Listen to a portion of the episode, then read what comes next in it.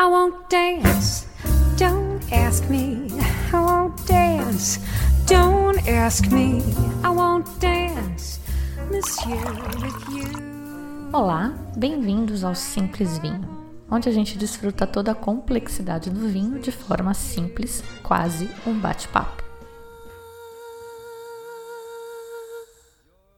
Les rêves des amoureux sont comme le bon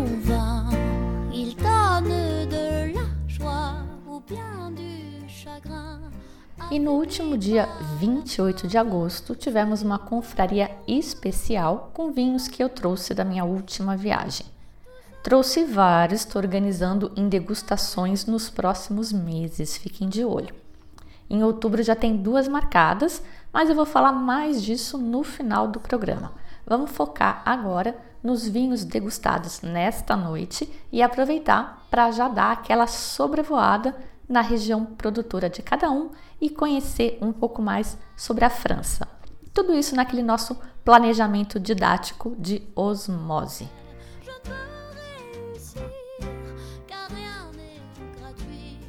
Chamei a confraria de França clássica, mas não foi muito clássica não. Teve surpresa até para mim. A gente começou com o Le Petrouillet Blanc 2016. O produtor chama Clément Barrault, é um biodinâmico, daquele que usa chifre de vaca e que faz a colheita de acordo com a lua. Já falei antes, eu não acredito muito em bruxas, mas eu sei que elas existem. Não acredito em homeopatia, mas aquelas bolinhas de açúcar que eu tomo me fazem bem de fato. Eu até brinco que se for placebo, é o melhor placebo do mundo. Então, nesse negócio de vinho biodinâmico, eu acho que tem coisa. É inexplicável, mas eu acho que tem coisa e talvez seja só o carinho e o amor que o cara põe no negócio mesmo, porque não dá para fazer biodinâmico no atacado. Mas enfim, esse primeiro vinho é de Savenier, AOC. É uma denominação do Vale do Loire e a gente já falou dele quando falou de Cabernet Franc. Isso foi no programa 55. O Vale do Loire começa logo ao sul de Paris, que se você pensar na largura da França, está mais ou menos no meio e vai no sentido leste-oeste até a outra ponta, até o Oceano Atlântico do outro lado. É, portanto, uma região comprida. Começa praticamente em Chablis, na Borgonha, e atravessa todo o país até o oceano no oeste. Ao ser tão extensa, ela é também muito variada e o pessoal divide em quatro regiões. A região mais a leste, ali mais perto de Chablis, é chamada Vinhedos Centrais e é o centro do país, como eu falei, não é o centro da região. A estrela por ali é a Sauvignon Blanc e as apelações mais famosas são Sancerre e Pouilly-Fumé.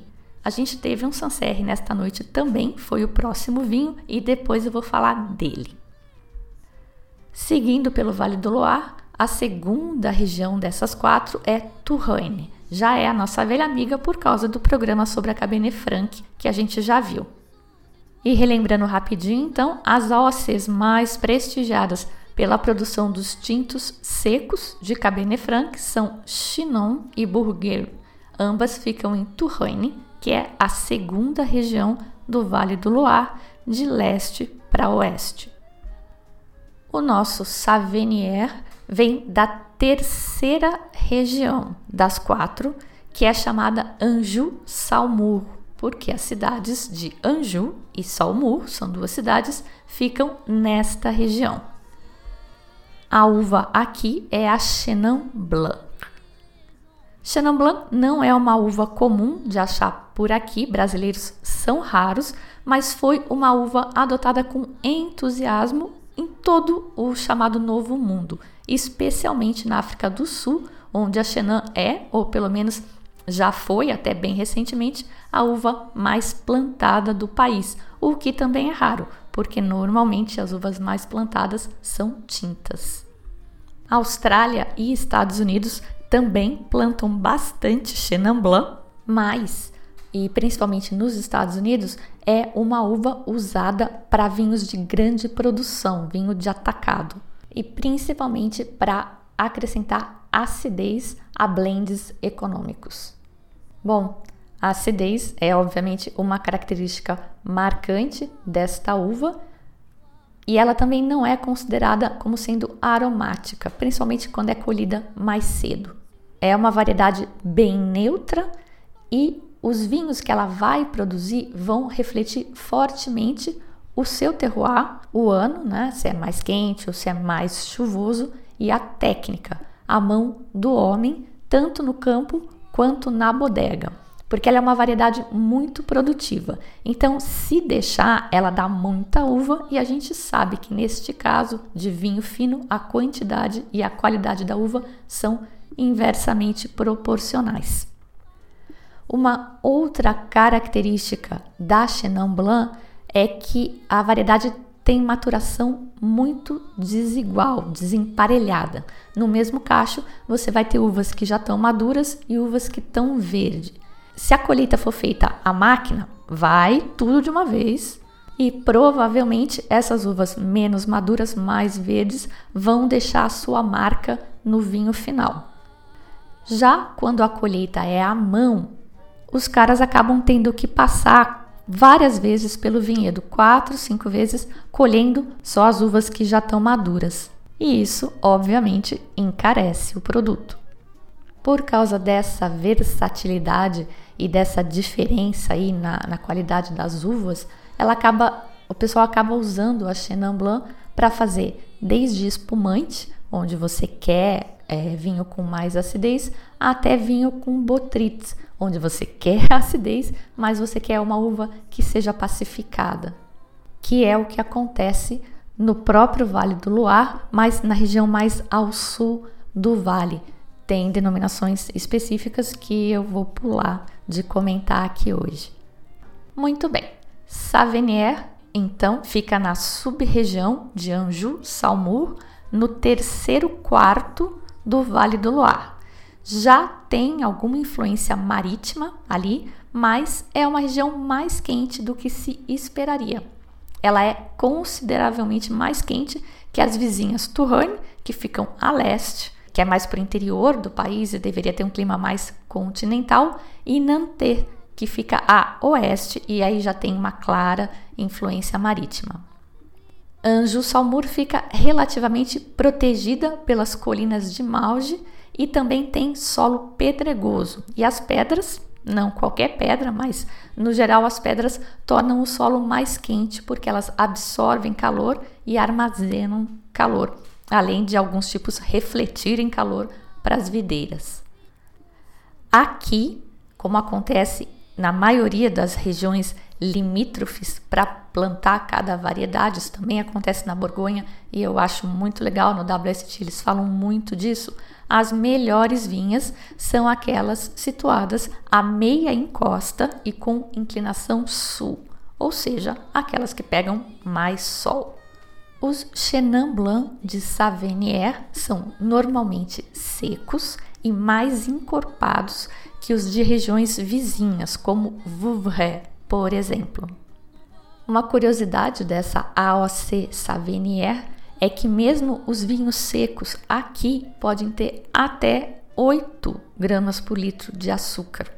É bastante açúcar, mas esse açúcar residual certamente não vai estar tá lá à toa. Um pouco de açúcar pode ser importante num vinho para contrabalançar a acidez. Isso pode ser o caso, especialmente desses vinhos de Chenin Blanc que tendem a ter a acidez muito marcada e poderiam ficar desequilibrados com menos açúcar. Já falei aqui antes, não tem nada de errado em gostar de açúcar ou em ter açúcar no vinho. Tem um programa inteiro falando sobre vinho suave, é o programa 45. Vou propor inclusive um exercício aqui para vocês fazerem. Eu acho que tô, vou propor de novo, eu tenho a impressão que eu já falei dele aqui vocês façam essa brincadeira. Limonada sem açúcar e com açúcar. Provem as duas. Ou ao contrário, talvez seja até mais interessante. água com açúcar, vai lá e prova a água docinha e aos poucos vai espremendo um pouco de limão, ou seja, adicionando a acidez e vai provando para ver como a sua percepção de açúcar muda. A acidez diminui a percepção do açúcar e é um exercício bem legal de fazer em casa. O nosso Savenier estava bem típico, ou seja, ele correspondeu muito bem ao que teoricamente deveria ser um Savenier e essa é justamente a função da denominação de origem. A cor amarelo dourado, capaz que tenha tido até um, um tempo de maceração com as cascas, não consegui essa informação. Aromas amendoados, um toque de iodo, que eu geralmente associo com oxidação. O pessoal falou também salinidade, um leve tom de cítrico, de mel. Na boca, ele estava bem amanteigado, assim, bem cremoso. Deve ter tido malolática e estava bem corpulento. É um vinho branco gastronômico, desses que eu ando muito fã. Pena que eu só trouxe esse, já acabou. Eu tenho mais um Chenin Blanc do Vale do Loire, mas é um Vouvray. Ele está escalado para a confraria de 30 de outubro.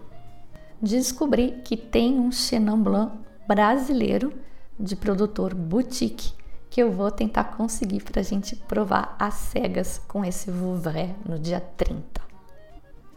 Esse nosso vinho de Chenin Blanc era 2016 e segundo o WST, os Chenin Blancs têm alto potencial de guarda. Eles envelhecem bem na garrafa e vão desenvolver aromas de mel, torrada e feno. E isso caiu na prova de uma colega minha que fez o WST 3. O segundo vinho da noite foi uma total e ótima surpresa para mim. É uma outra estrela do Vale do Loire, daquela primeira sub-região que eu comentei, os vinhedos centrais que ficam ali perto de Chablis, na Borgonha. Esse vinho era um Sancerre e a uva vedete da região é a Sauvignon Blanc. Só que eu não vou falar muito da Sauvignon Blanc hoje, porque eu comprei um Sancerre tinto. Não foi de propósito, foi sem querer mesmo.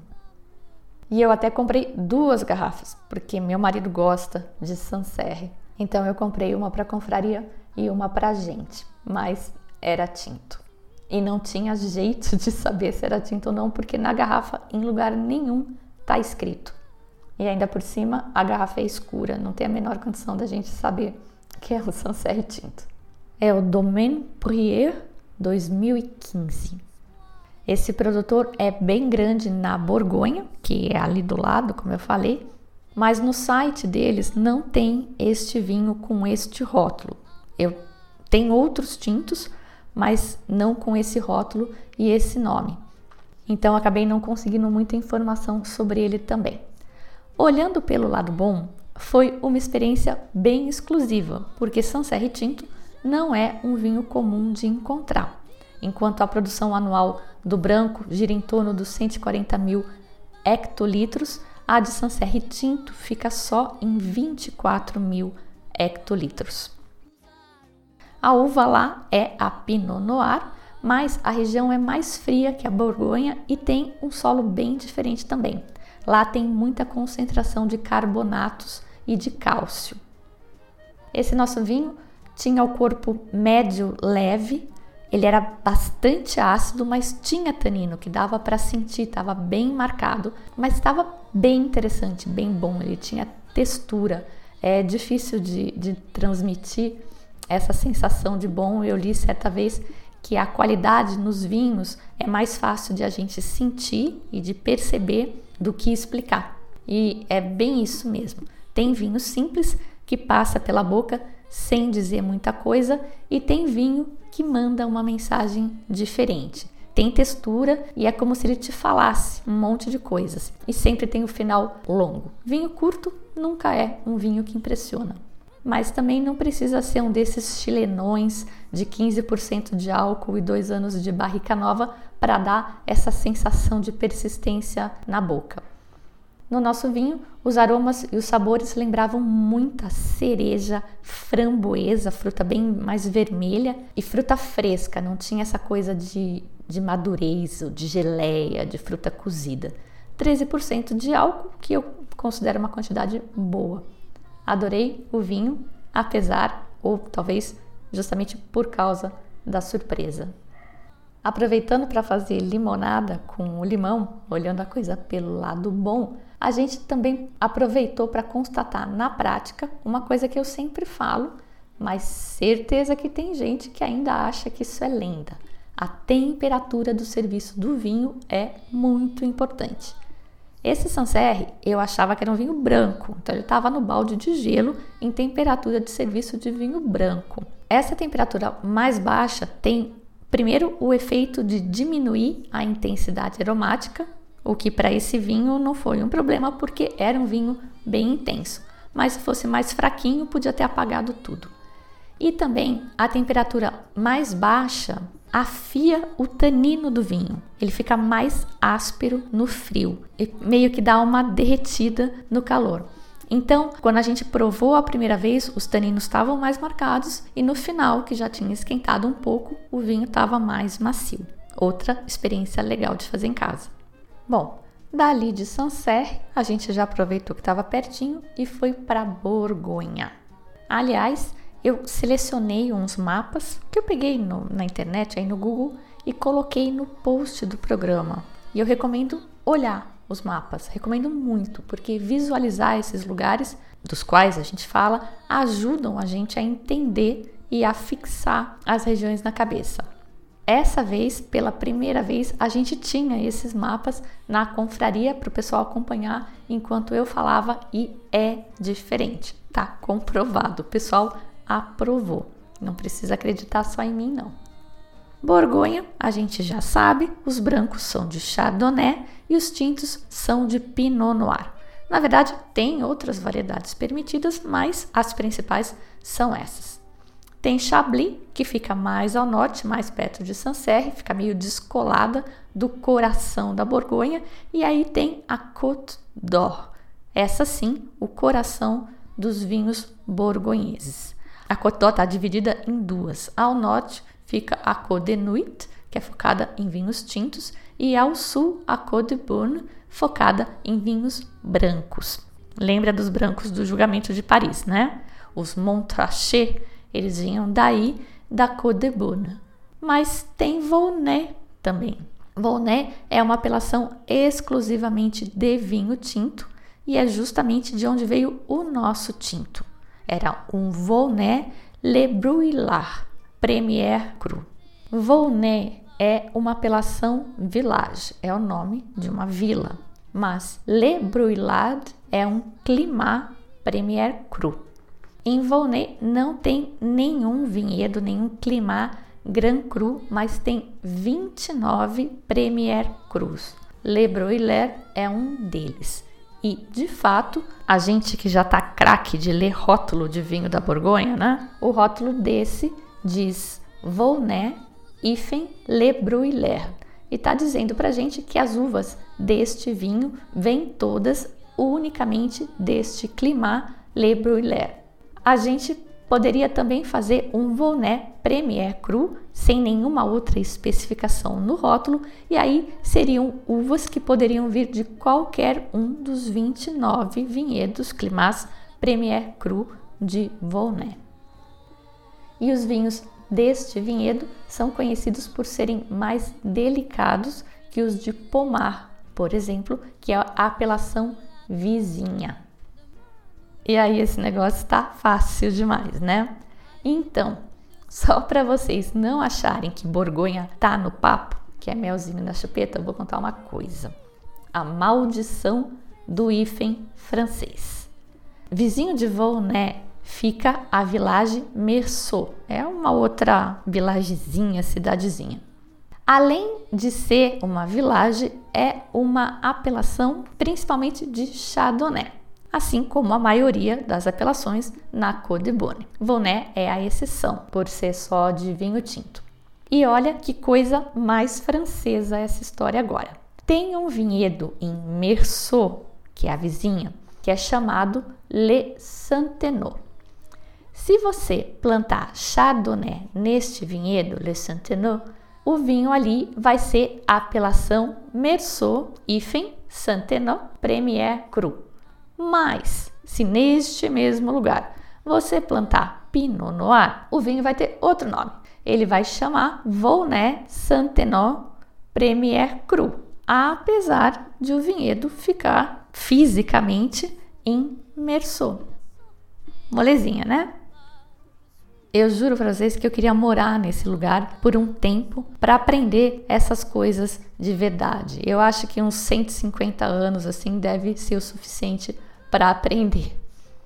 Bom, olhem o mapa no post do programa e, se possível, vejam o filme que eu coloquei ali também. Tem um link para um francês explicando em inglês a região de Merceau e mais ou menos no meio do filme é justamente essa parte em que ele mostra esse vinhedo Le Chantenot.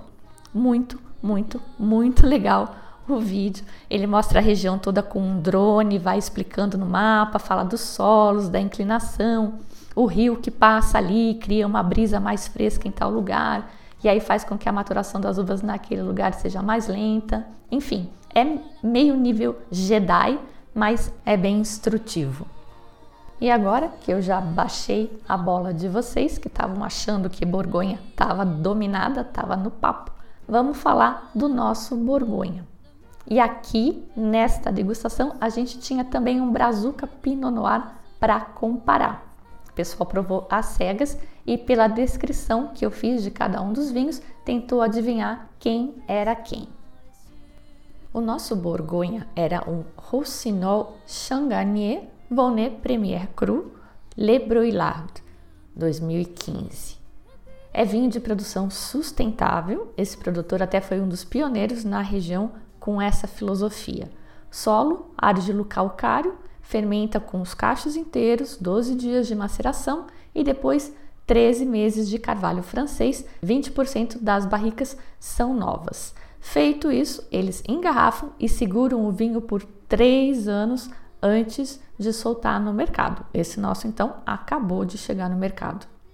Já o nosso Brazuca é de Santa Catarina, vinícola Világio Bassetti. Conhecem já?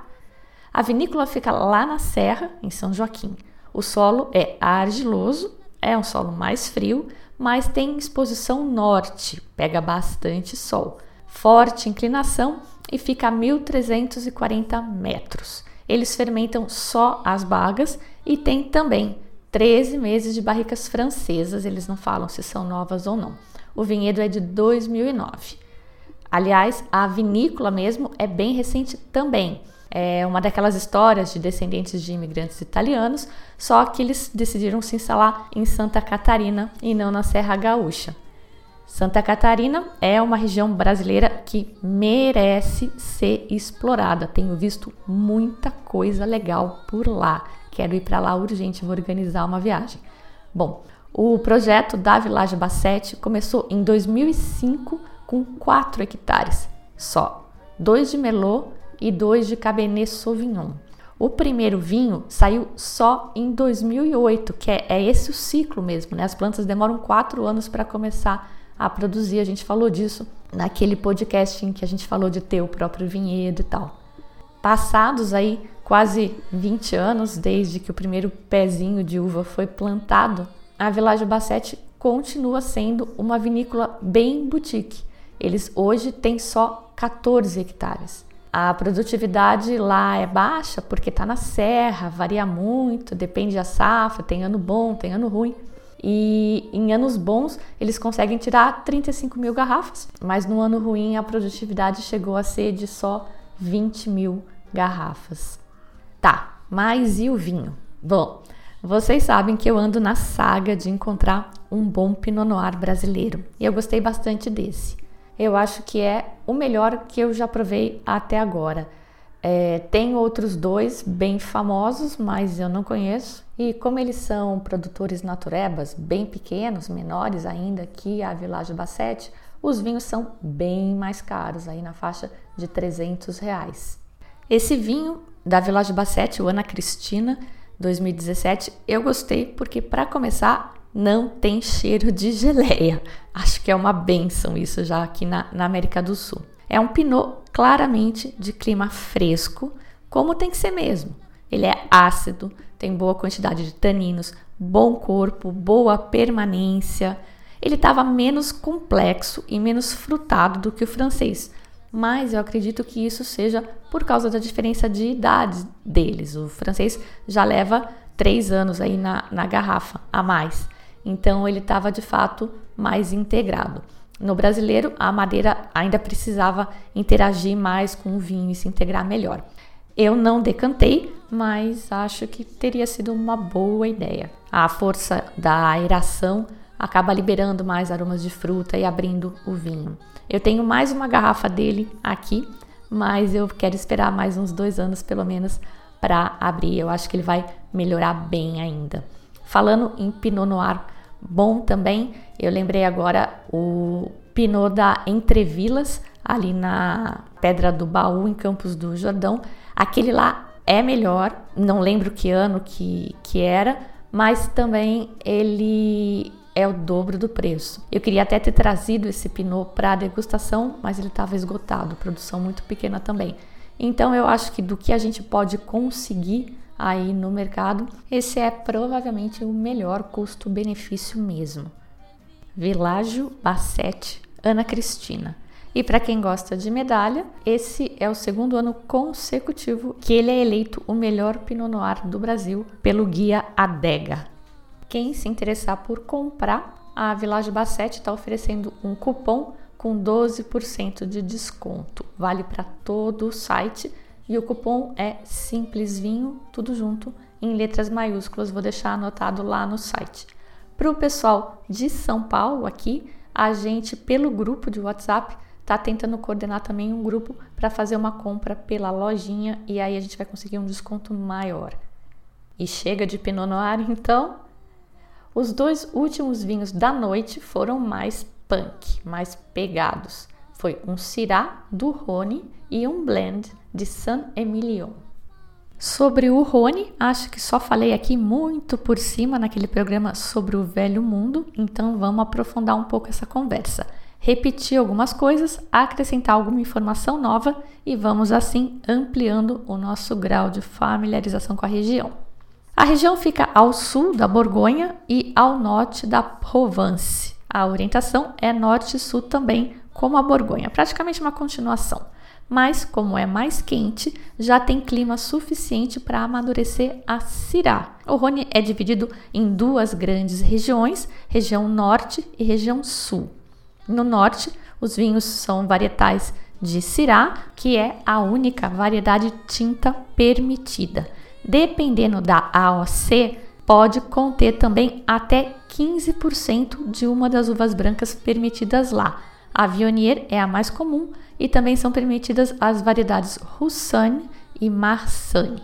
Outra característica marcante e interessante da região é o famoso vento Mistral. Por um lado, ele é bom porque a ventilação facilita as produções orgânicas, porque deixa as plantas menos suscetíveis a fungos e pragas. E por outro lado, o vento pode ser tão forte que pode chegar a danificar as plantas mesmo. No material do WST, eles falam numa estrutura para o parreiral diferente, numa forma de tenda mas eles não mostraram foto no livro, na aula, e eu também nunca vi nada, nem ao vivo e nem na internet. Mas fica aí, se alguém tiver uma foto, compartilha com a gente. Por ser uma região limite para o amadurecimento da Syrah, a temperatura no Rhône Norte é sensivelmente mais baixa que no Sul. Então, por ser limite, a gente já sabe que a localização dos vinhedos vai ser muito importante. Meia encosta e inclinação sul são chave para garantir maior incidência do sol e calor, então serão muito apreciadas. O norte tem seis apelações, sendo que uma delas é exclusiva de vinhos brancos de Viognier. Não vou falar dela hoje, mas estou tentando conseguir um varietal de Viognier muito legal para uma das nossas confrarias. Provei recentemente um argentino que estava muito bom. De Brazuca, para quem quiser conhecer melhor a uva, tem o Vionier da Guaspari, que eu ainda não provei, mas também dizem que está muito legal. Por curiosidade, essa apelação, que é exclusiva de brancos, chama Condrier. As outras são todas de tintos. Temos então Côte Rôti, Saint Joseph, Hermitage, Cose Hermitage e Cornas. Pronuncia assim com o S no final mesmo e curiosidade. Em Cornas não é permitida a adição das uvas brancas e os vinhos são obrigatoriamente 100% Syrah. Olhem no mapinha que ajuda muito neste processo de aprender por osmose. Esse nosso Syrah é 100% também. A OP Croz Hermitage e é uma região que permitiria até 15% de Marsanne ou Roussanne. Essa é a região mais importante do norte do Rhône em termos de produção, de volume, mas não é a mais prestigiada. Os melhores vinhos são os que vêm da. Lembra? É meio sempre igual nesses lugares. Os melhores vinhos vêm dos vinhedos situados à meia encosta com inclinação sul. E esses terrenos, no caso de Cruz Hermitage, estão na parte norte e essa é uma parte pequena da região. A maior parte dos vinhedos está em planícies na parte sul. Os vinhos de lá são mais ligeiros e simples. O nosso vinho é o Etienne Gigal Cruz Hermitage 2015. É feito com uvas desta parte norte, majoritariamente das encostas das villages de Gervane, Mercurol, Lamage e Cruz Hermitage. É um bom vinho da região. O solo lá é calcário, tem argila, tem lodo, tem areia de cascalho. A bodega Etienne Guigal é de 1946. Os vinhedos têm em média 36 anos, com um rendimento de 40 hectolitros por hectare. E aí eu calculo que isso se transforme em umas 4 a 5 toneladas por hectare, que é um bom rendimento, é um rendimento bem ok para vinho bom. E só para lembrar, eu sempre uso isso como parâmetro. Aquela confraria de Cabernet Sauvignon chileno que a gente fez lá atrás, a segunda confraria da história do Simples Vinho, a gente pegou vários vinhos de Cabernet de um mesmo produtor e foi crescendo na qualidade do vinho. E o rendimento ia caindo, inversamente proporcional, rendimento do vinhedo e qualidade. Esses vinhos eram Cabernet Sauvignon, que é outra variedade, não é legal comparar variedades também porque elas têm produtividades diferentes. Mas esse Cabernet era do Chile, de vale, quente, seco e que Deus ajuda. Então o vinho mais básico deles girava em torno de 20 toneladas por hectare, que é um nível de produção para um reservado chileno. Aqui no Brasil, que Deus não ajuda tanto, a gente pode comparar com o Cirá de dupla poda, que eles desenvolveram lá na Epamig, e eles me falaram que girava em torno de 5 toneladas por hectare também, assim como o desse francês. Nota curiosa, esse produtor tem vinho de praticamente todas as apelações do Rhône, inclusive Condrieu, que é aquela apelação de uvas brancas e até algumas do sul, como Chateauneuf du Pape. Eles têm estrutura para receber visitas num castelo do século XII que foi totalmente renovado, cheio de histórias de reis, coisa e tal. Essa sede deles fica na cidade de Ampuy, na Côte-Rôti. E eles também têm a própria tonelaria, eles fabricam as próprias barricas. O vinho Estava bem tânico, bem firme, com uma intensidade aromática média. Ele tinha bastante fruta preta e vermelha. Não tinha pimenta, que eu achei curioso. Eu sempre busco pimenta em Syrah, mas esse aí não tinha, era mais fruta mesmo. Um pouquinho de baunilha. Ele passou por 18 meses em barricas de carvalho. Acidez média. Era safra 2015, estava bem jovem e fresco ainda. Eu acho que passa mais uns bons anos em garrafa de boa. Aqui no Brasil, eu vi na internet esse vinho por volta de 220 reais, que não chega a ser tão caro para vinho francês bom. E finalmente chegamos ao último vinho da noite, o Bad Boy 2015. O produtor desse vinho é um cara bem famoso, já falei dele aqui, o nome é Jean-Luc Tonnevat. é um predestinado. O cara tem vinho no nome. Chama o Simão aí. É o cara que em 1989 começou aquele movimento do vin de garage na França. Começou até sem muita pretensão, mas cativou uma figura importante do mundo do vinho, o nosso amigo Robert Parker. Aí já viu, né? A propriedade onde ele começou os seus vinhos de garagem hoje é um Premier Cru Classé de Saint-Emilion, é o Chateau Valandro. Não preciso nem dizer que o vinho foi um sucesso, né? Ele é bem típico da margem direita de Bordeaux, tem 95% Merlot e 5% Cabernet Franc. Os vinhedos têm na média 40 anos e passa 18 meses em barrica de carvalho francês 100% nova. E eu não sei dizer se é o nível do tostado, porque vocês sabem que as barricas passam por diferentes tostas. Umas são mais fortes, outras são mais neutras. Pode ser isso ou pode ser a qualidade da madeira da barrica, mas não era de forma alguma um vinho madeirudo. E se eu tô falando que não era madeirudo, pode acreditar, porque eu não gosto muito de madeira. E olha, dá para entender o Mr. Parker. Não sei se a gente que aprendeu a gostar desses vinhos ou porque ele dizia que era bom e a gente não tinha opinião formada e acreditava. E mesmo agora que a gente já tem alguma opinião, a gente continua gostando desses vinhos meio que por uma relação afetiva. Tem comida afetiva, né? Deve ter vinho também. Foi um sucesso. Tinha fruta vermelha, tinha intensidade, mas bem domada pela madeira, não sobressaía, uma acidez perfeita ali encaixou, média, corpo médio alto, macio na boca, aveludado. E sabe o que, é melhor? Não é caro. Lá eu paguei 20 euros. Por aqui eu sei que já rolou até na Ivino. O pessoal costuma ter medo de fazer compra no Ivino, né? Não totalmente sem razão, mas olha só, rola coisa boa lá também. O rótulo desse vinho é uma ovelha negra, apelido que o Robert Parker deu para o Tunevan, que é meio rebelde. O Tunevan, aliás, tem um trabalho muito, muito lindo, muito legal de revitalização de cidadezinhas a partir do vinho na região de Languedoc e Roussillon, mas não vai dar tempo de contar hoje. Esse programa já está super extenso, fica para uma outra.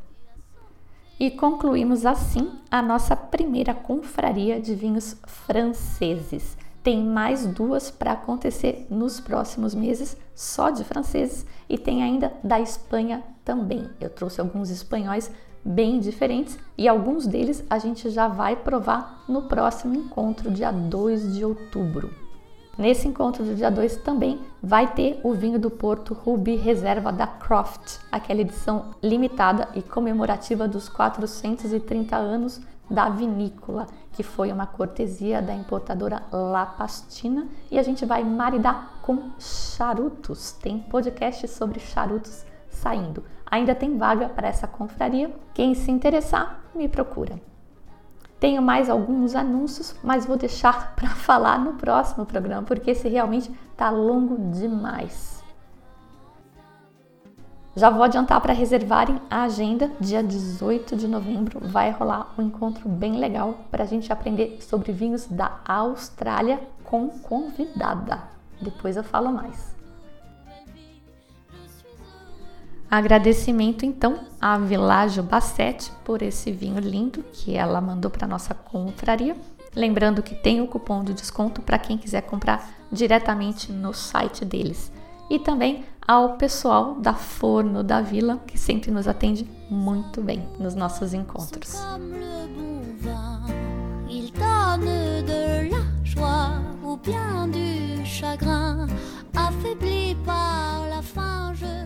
A música do programa de hoje, Le Festin, do desenho animado Ratatouille, foi sugestão de vocês pelo Instagram. Uma graça, né? Recebi várias sugestões, ótimas músicas, guardei várias para usar nos próximos programas. Obrigadão, hein, gente? Na abertura, como sempre, você ouviu Jenny Murray e Michael Bublé com I Won't Dance. Eu sou a Fabiana Knossaisen e vou ficando por aqui com o Simples Vinho. Tchim, tchim.